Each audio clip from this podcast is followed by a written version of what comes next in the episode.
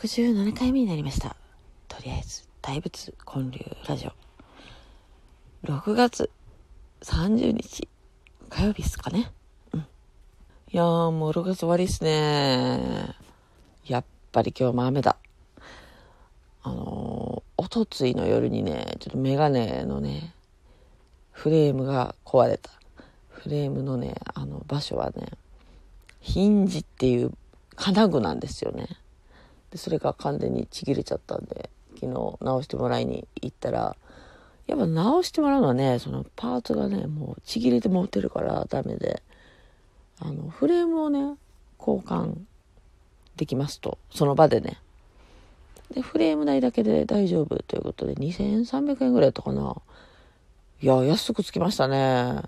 なんかもう一個メガネ買わなあかんかなっていう覚悟もあったんででもまだ1年もね1年経ったかなうん、多分1年ちょいぐらい経ってるかもしれないですね。なので、あの、レンズそのままフレームだけ変わる。で、しかもね、同じフレームがあったからできたんですね。うん、よかったな。てな感じで昨日はフレームだけ新しくなって、なんかちょっとだけ気分上がりましたね。なんか前よりフィットしてる気がするんですよね。まあまあ、そもそも買った時から、なんとなく違和感あったんですよ。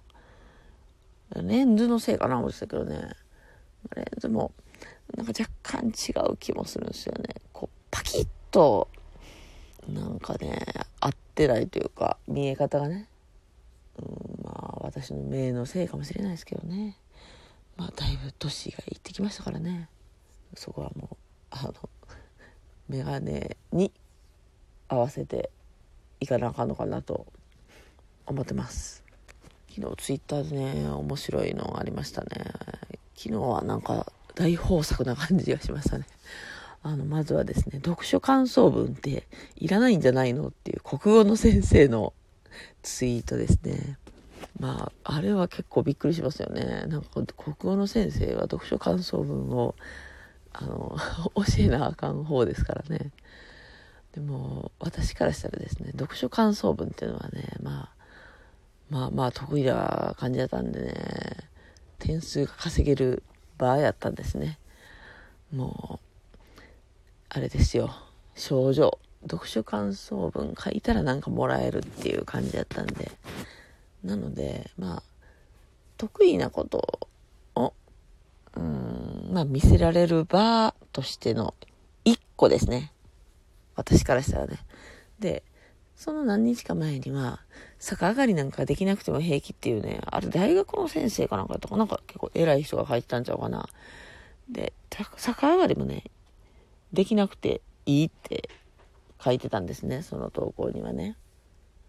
それも、まあ、あの、得意なことを披露できる、そういうカテゴリーの一個みたいなね。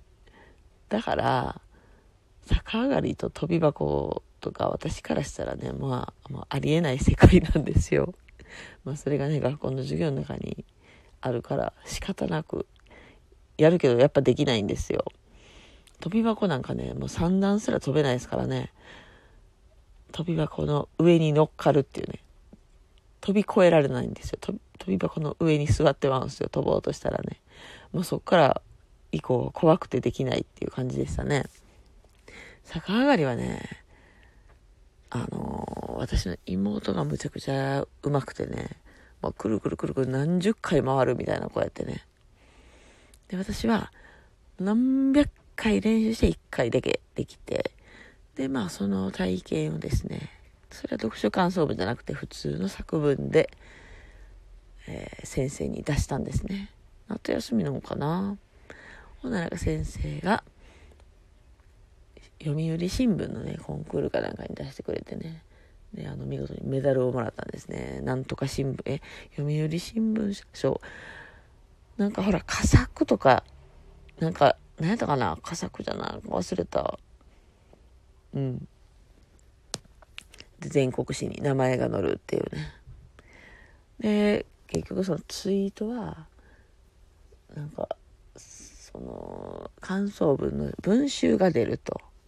その文集の売れたお金でなんか先生たちの研修旅行になるとかで、その書いてたかな。そういう裏側を言っちゃうのが面白いですよね。うん、まあ私は別にあってもいいと思うんですけどね。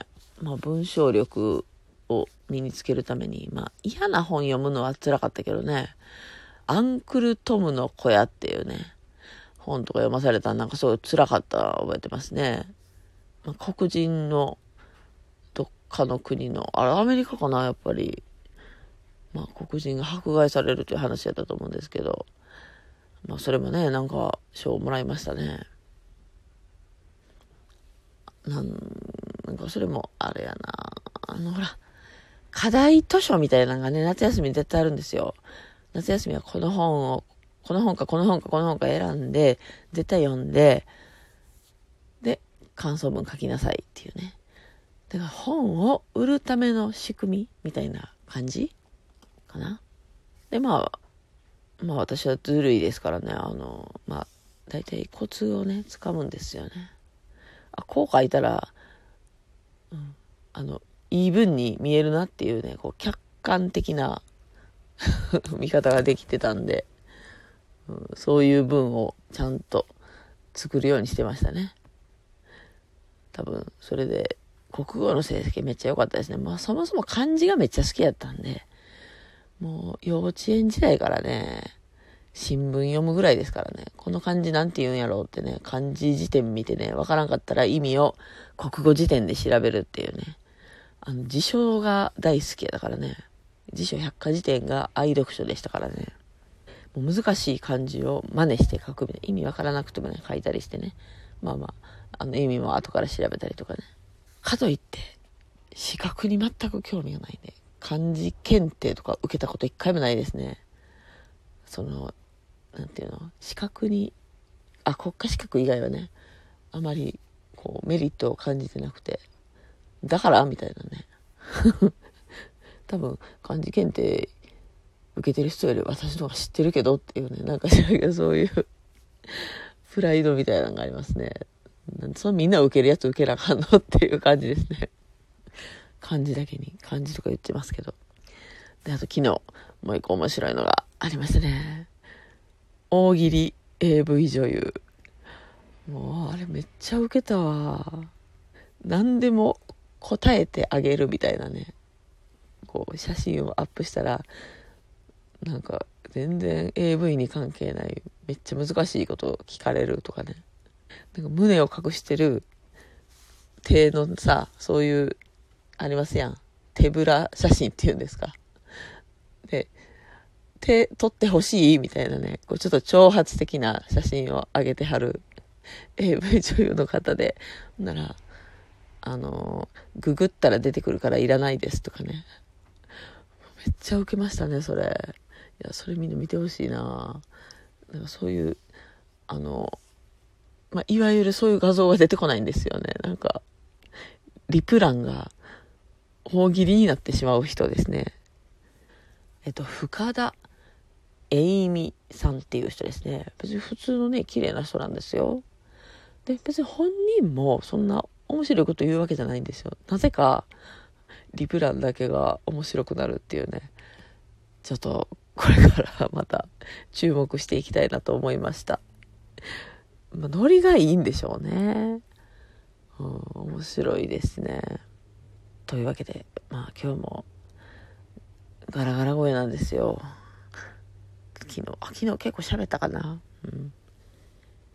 雨ですけど、6月の最後、頑張っていきましょう。それでは今日も聞いてくださってありがとうございました。ではまた。